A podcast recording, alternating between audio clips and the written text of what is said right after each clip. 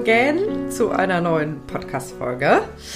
Und heute habe ich was richtig Cooles mir überlegt. Ich freue mich schon seit Tagen darauf. Und zwar, die, die das Video, oh, falsch rum. die, die das Video sehen, die sehen es jetzt schon. Werde ich dir heute ein bisschen was vorlesen aus dem Buch Am Arsch vorbei geht auch ein Weg von Alexandra Reinhardt. Und das ist so eines dieser Bücher, du siehst hier die ganzen pinken Zettel, habe ich schon markiert für gleich. Äh, das ist so eines dieser Bücher, ich weiß nicht, ob du das kennst, wo man echt beim Lesen laut lachen muss. Also ich jedenfalls, weil das voll mein Humor ist. Ähm, und es einfach mega gut auch zu meinem Thema passt, was ich immer so predige. Und äh, ja, deswegen, also wenn du magst, lass dich da heute gerne ein bisschen anstecken von der Leichtigkeit auch in diesem Buch und von diesem ganzen Lebensgefühl, einfach ein bisschen gelassener zu werden, die Dinge ein bisschen leichter zu nehmen. und ähm, ja, falls du magst, noch eine kurze ähm, Anmerkung. Dann freue ich mich riesig, wenn du eine Bewertung bei iTunes bzw. bei Apple Podcasts schreibst, damit noch mehr Menschen den Podcast finden. Und jetzt wünsche ich dir ganz viel Freude mit Am Arsch vorbei geht auch ein Weg.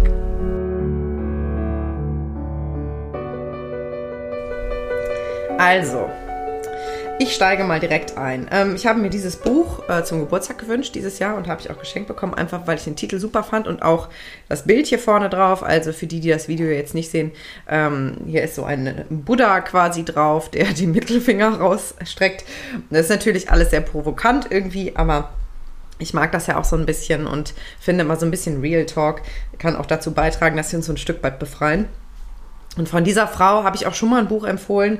Ähm, und zwar Das Leben ist zu kurz für später, wo sie so ein Experiment gemacht hat, ähm, wie sie ihr Leben leben würde, wenn sie nur noch ein Jahr zu leben hätte. Und ich finde es einfach total klasse, weil sie halt so richtig von der Leber wegschreibt. Und ähm, ja, ich das sehr erfrischend finde. Und in diesem Buch geht es eben darum, äh, gechillter zu werden und sich weniger Gedanken darüber zu machen, was andere Leute von einem halten äh, und ähm, so diesem Selbstoptimierungswahn auch so ein bisschen entgegenzuwirken.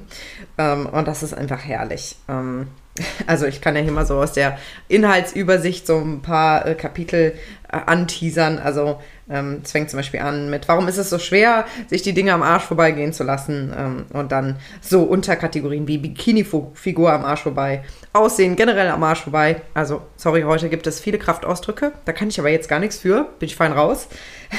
Selbstverbesserung am Arsch vorbei.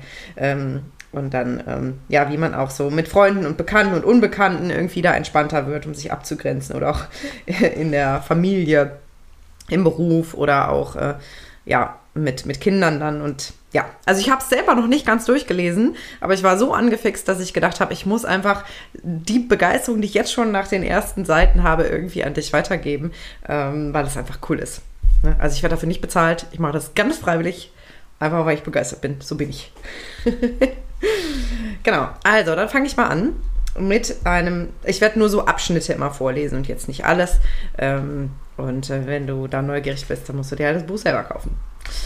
Ähm, ich fange aber mit an, an mit einem kleinen Teil aus der Einleitung. Also es fängt an folgendermaßen. Es fing damit an, dass ich zu Katrin Fick dich gesagt habe. Dazu muss man wissen, ich sage das normalerweise nicht zu Leuten. Ich werfe generell nicht mit Aufforderungen zum Geschlechtsverkehr um mich, egal wann. Nicht mal beim Autofahren. Aber Katrin, das muss man wissen, ist einer dieser Menschen, die einem immer das Gefühl geben, man hätte etwas falsch gemacht und stehe nun in ihrer Schuld. Kennen Sie solche Leute? Solche, die sich immer beschweren, aber nie etwas ändern? Leute, die einem die Energie aussaugen wie kleine Kinder Capri-Sonne? Katrin befindet sich in einem konstanten Jammertal. Wäre es ihr ernst damit, könnte man vermuten, sie leide an Depressionen. Mir wurde aber mit der Zeit klar, dass Katrin mitnichten depressiv ist, sondern eine blöde Gans. Ich hatte vorher noch nie mit einer Freundin Schluss gemacht Normalerweise läuft es doch so, dass man sich irgendwie nicht mehr so gut versteht, sich immer seltener sieht und dann schläft der Kontakt sanft ein. Fertig. Der Schlagfreunde aber, die einen aussaugen wie die Blutegel, die lassen nicht einfach los. Wie genau ich das mit dem Schlussmachen nun anstellen sollte, war mir also nicht ganz klar. Vor allem, wie ich es anstellen sollte, ohne mich vor lauter unangenehm dabei zu winden wie ein Regenwurm. Els Vorschlag in Klammern, L ist wohl der Partner der Autorin, der hier immer nur mit L. Punkt genannt wird. Els Vorschlag war dahingehend recht pragmatisch. Du gehst einfach hin und sagst, Katrin, du gehst mir auf die Nerven und ich will dich nicht mehr sehen. Dann überlegt er kurz und hängt nur noch, du Sau, hinten dran. Elle konnte Katrin noch nie leiden.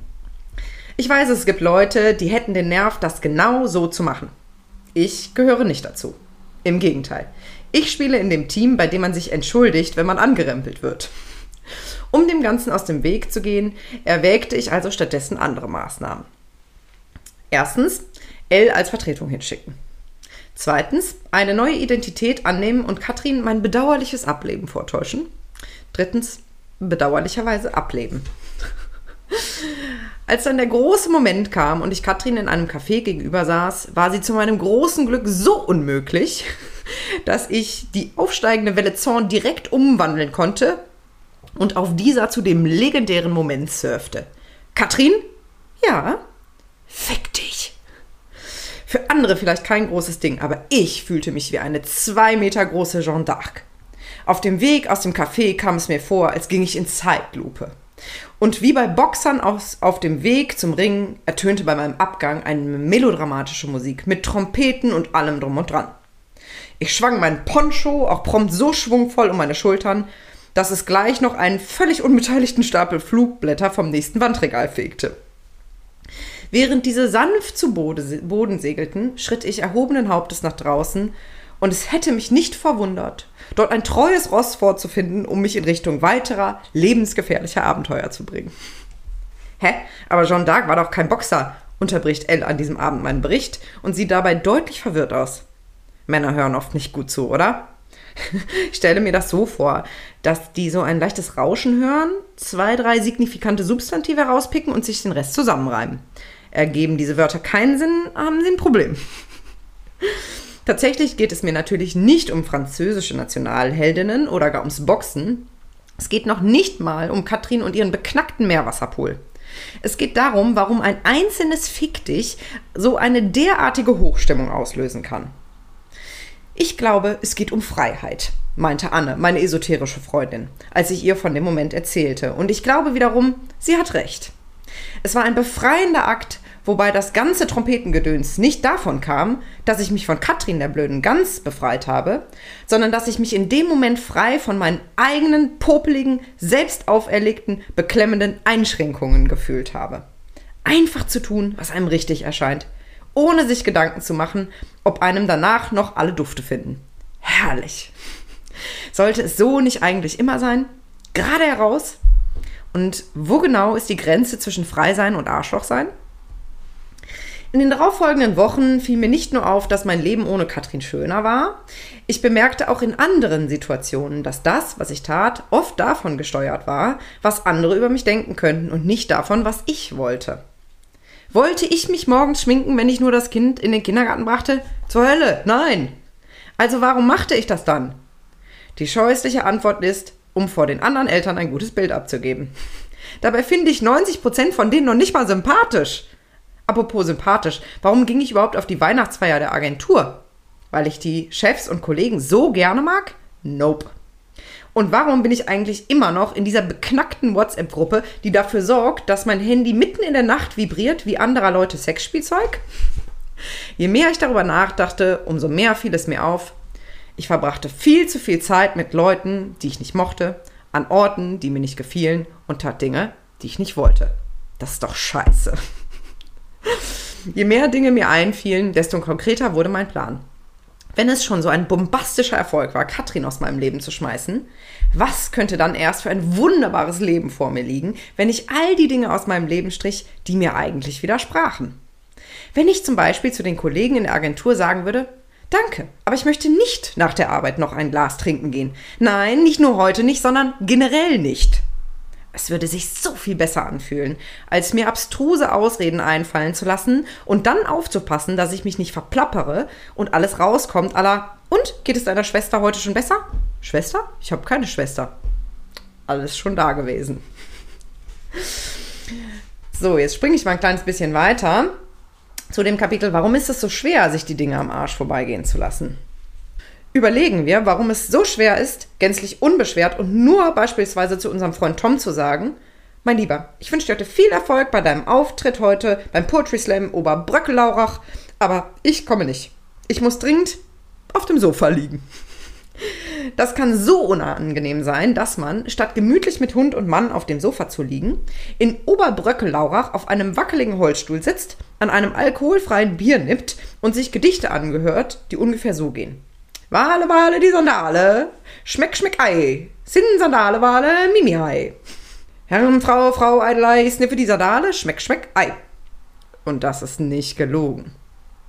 Dann fährt man nach Hause, schnauzt Hund und Mann an, weil sie es so gar gemütlich haben und schmollt sich ins Bett. Eventuell überlegt man sich auch schon eine Ausrede für nächsten Mittwoch, da tritt Tom nämlich in Unterbröckel-Lauchach auf. Das ist doch der Wurm drin. Nur weil man Tom mag, muss man sich noch lange keine Gedichte über Sandalen anhören. Es ist ja auch nicht so, dass uns plötzlich Tom am Arsch vorbeigehen sollte. Poetry Slam hingegen kann einem durchaus am Arsch vorbeigehen. Es ist aber auch nicht weiter verwunderlich, dass wir so verdruckst sind. Von klein auf werden wir dazu erzogen, nett zu sein. Andere nicht vor den Kopf zu stoßen und Rücksicht zu nehmen. Das ist wundervoll, versteh mich nicht falsch. Ich finde es großartig, wenn Menschen von Anfang an dazu gebracht werden, möglichst keine Arschlöcher zu sein. Auch wenn das, weiß Gott, nicht immer gelingt. Gleichzeitig fände ich es aber gut, wenn man auch von klein auf zugestanden bekommt, Dinge, Menschen oder Tätigkeiten mitunter blöd zu finden. Ganz brandaktuelles Beispiel vom Kindergarten um die Ecke. Vielleicht kennen Sie auch noch das alte Kinderlied von der tanzenden Katze. Das ging so. Guckt, die Katze tanzt allein, tanzt und tanzt auf einem Bein. Dann kommen alle möglichen Tiere vorbei und fordern die Katze zum gemeinsamen Tanz auf, stets erfolglos. Der Igel ist ihr zu stachelig, der Hase zu hoppelig, der Hofhund bellt zu fürchterlich und so weiter. Bis der Kater auf der Bildfläche erscheint. Da tanzen sie dann wunderbar zu zweien. Spitzenlied, oder? Finde ich auch. Anscheinend ist es aber nicht mehr zeitgemäß. Damit nämlich die ganzen tanzwütigen Viecher nicht vor den Kopf gestoßen werden, beziehungsweise die Kinder lernen, dass alle gleich sind und niemand benachteiligt werden darf, gehen inzwischen alle Strophen so. Jedes Tier sagt der Katze etwas ins Ohr und dann macht sie halt doch mit und tanzt mit ihm. Im Ernst, was soll das? Kann die Katze den beschissenen Igel nicht einfach zu stachelig finden? Er ist stachelig. Und ich finde, man muss mitnichten mit stacheligen, hoppeligen oder fürchterlich bellenden Tanzpartnern tanzen. Nope. Noch nicht mal, als sich das Paar Kater-Katze findet, hört der Scheiß auf. Dann heißt es nämlich, er, in Klammern der Kater, bringt alle anderen mit und schon tanzen sie im Schritt. Alle müssen mit und alle gehen zusammen heim. Wie bei einer so beknackten Reisegruppe Japaner. Kinder bekommen beigebracht, dass man andere nicht abweisen darf.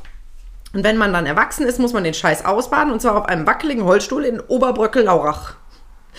Wenn es ganz schlecht läuft, müssen Kinder sogar ihr Spielzeug abtreten. Das zieht sich deutschlandweit über alle Spielplätze, das ist der Wahnsinn. Leon Alexander hat das Auto, dann kommt Ben Luis und will es auch haben. Könnte Ärger geben. Und schon rauscht die Mutter von Leon Alexander an und redet auf ihren Filius ein. Gib doch dem Ben Louis auch mal dein Auto. Du hast doch schon so lange damit gespielt. Gib's schon her. Komm, da freut sich der Ben Louis doch. Und das macht sie dann so lange, bis ein sehr bedröppelter Leon Alexander unwillig und unter Tränen sein Auto hergibt. Dabei ist es doch sein verdammtes Auto. Hat der Ben Louis eben Pech gehabt. Da braucht es dann in der Schule schon ein paar Kevin Jeremys aus dem nächstgelegenen Problembezirk, um das wieder ins Lot zu bringen.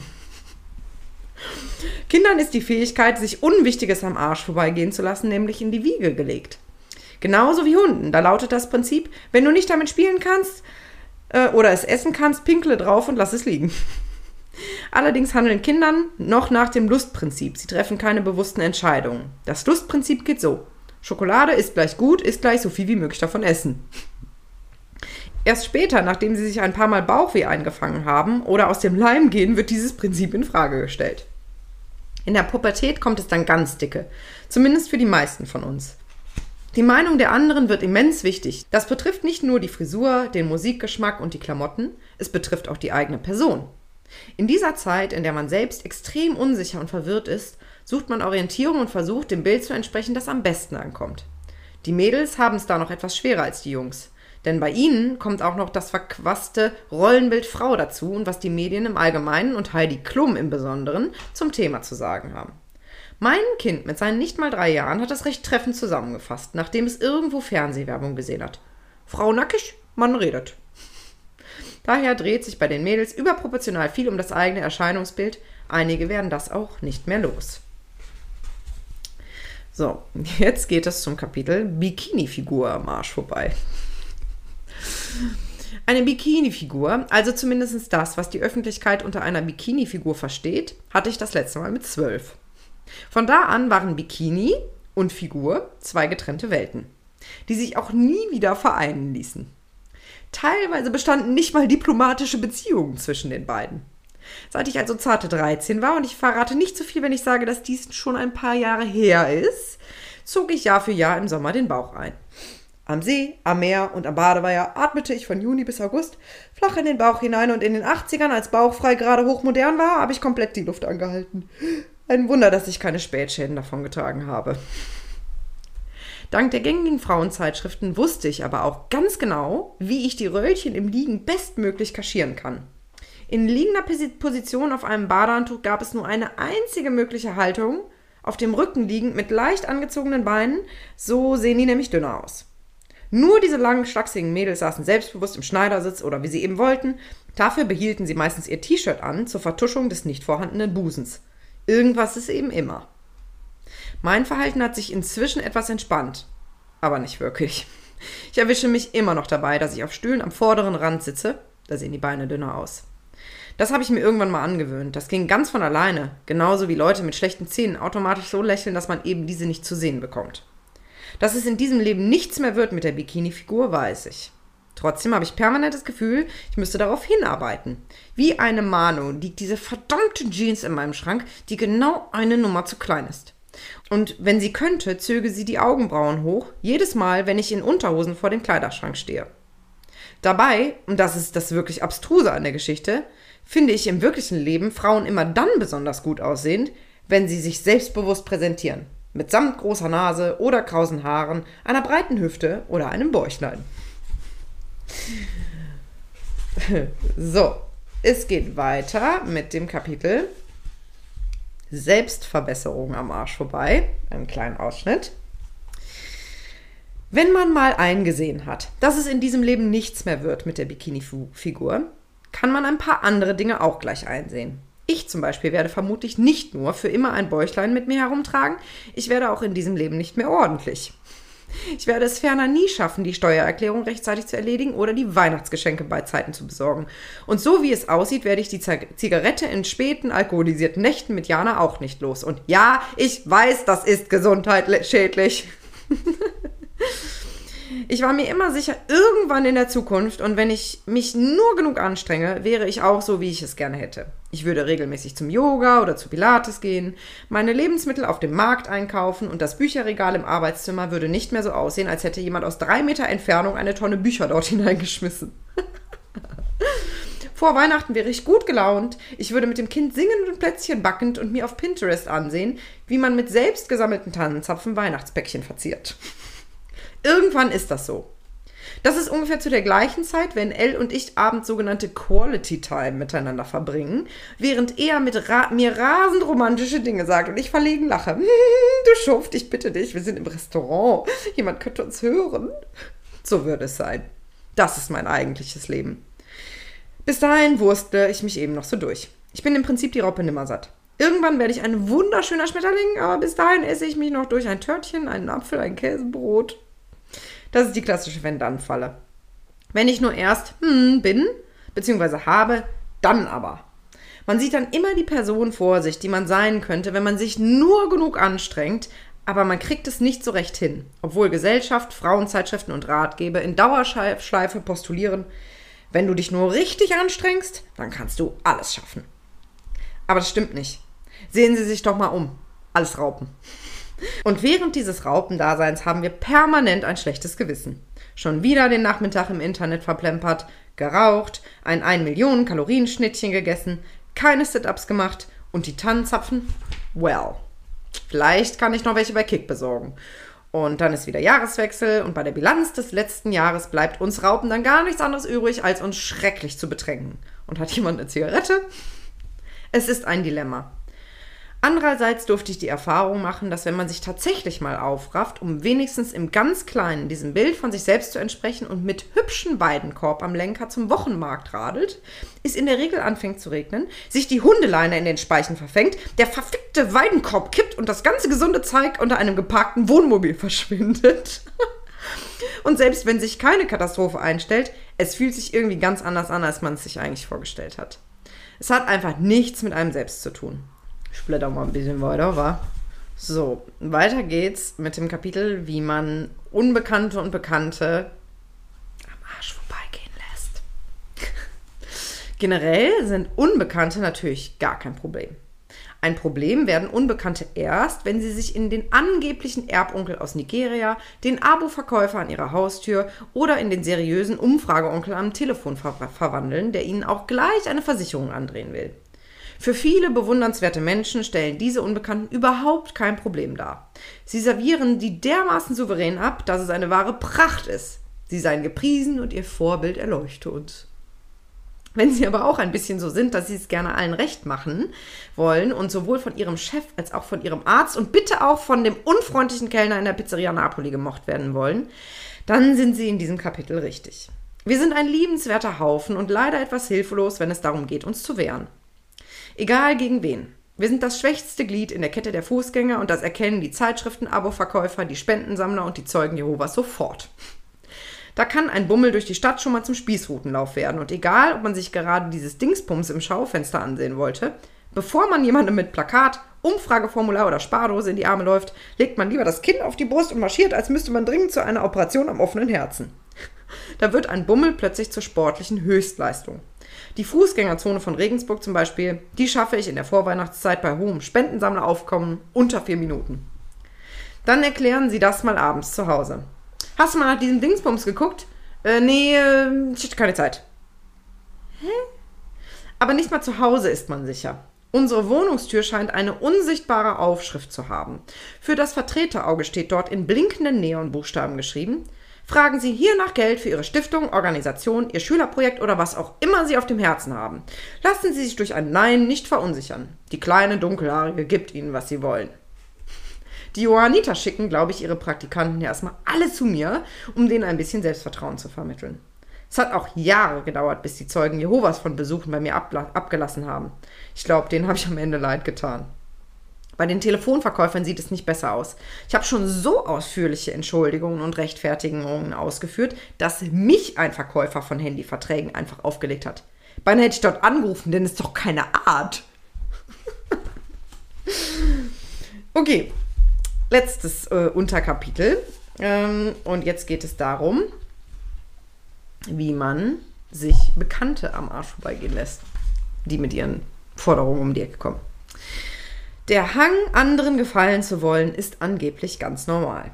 Das hängt damit zusammen, dass man ein Herdentier ist und schon im Kindesalter begreift, ich brauche die anderen. Besser, ich verscherze es mir nicht mit denen. Vor 10.000 Jahren zum Beispiel war es lebenswichtig, Teil eines Stammes zu sein. Um Säbelzahntigern zu trotzen und Mammuts zu erlegen, ist eine Gruppe nötig. Das geht nicht alleine. Insofern war es äußerst sinnvoll, es sich mit den anderen nicht zu verscherzen, denn der Ausstoß aus dem Stamm bedeutete den Tod. Dieser Mechanismus greift heute noch, trotz Tiefkühlpizza und obwohl wir das mit den Säbelzahntigern recht gut im Griff haben. Es ist in uns drin, Teil einer Gemeinschaft sein zu wollen und das ist gut, denn damit ist einigermaßen sichergestellt, dass man kein Psychopath wird. Es ist auch vollkommen absurd. Das Ziel meines Verhaltens, sagt der Experte, ist ja ein Gefallen wollen. Liebe und Respekt, lauter solche Dinge. Wenn ich mich aber umsehe, finde ich eher diejenigen Menschen knorke, die kein Blatt vor den Mund nehmen und sagen und tun, was sie für richtig halten. Auch auf die Gefahr hin, dass sie jemand doof findet. Ja, das war ein kleiner Ausschnitt aus Am Arsch vorbei geht auch ein Weg. Und ich finde es einfach herrlich erfrischend. Und ich hoffe jetzt einfach, dass du einfach so dieses Gefühl, diesen Gedanken mal für dich nochmal mitnehmen konntest, dass du dich wirklich immer mehr davon lösen darfst, kannst, was andere Menschen von dir denken. Und es ist ja wirklich absurd, wie wir wirklich so im Detail uns selbst immer wieder unterdrücken, einfach nur, um keinen Ärger zu machen, um keine Konflikte zu, zu produzieren. Ähm, eine Klientin von mir zum Beispiel meinte neulich, dass sie eigentlich sich überwiegend vegan ernährt, aber äh, immer wieder nicht anecken möchte, indem sie sich erklärt und dann quasi kleinen beigibt und sagt, ach, gib mir einfach was ohne Fleisch. Ähm, das ist so ein klassisches Beispiel. Ne? Oder ähm, vielleicht kennst du das auch, wenn du im Flur mit dem Nachbarn quatschst und eigentlich überhaupt keinen Bock hast und es aber nicht über die Lippen bringst zu sagen, ich möchte jetzt gerne das Gespräch beenden und möchte jetzt gern gehen. Ähm, das sind ja so, so, so viele Situationen, wo wir uns im Grunde selbst ein Stück verleugnen, um halt nicht anzuecken. Und das Absurde ist, dass das ja sogar bei Menschen passiert, die wir gar nicht persönlich kennen. Äh, beim Schaffner, beim Busfahrer, beim Kassierer, äh, beim Kellner Ähm, und ich glaube, wir können uns da noch ein Stück weit befreien. Das betrifft mich genauso wie dich vielleicht. Äh, also lass mich super gern mal wissen, in welchen Situationen dir das so passiert und äh, was von dem Buch dich vielleicht auch jetzt am meisten erwischt hat. Äh, kannst du super gerne unter dem Video bei Instagram kommentieren. Da findest du mich unter Lilian von Coaching. Würde ich mich total freuen, von dir zu hören. Und jetzt danke ich dir erstmal fürs Zuhören und hoffe, dass ich dich ein bisschen unterhalten konnte heute tatsächlich. Hab einen schönen Tag. Deine Lilia.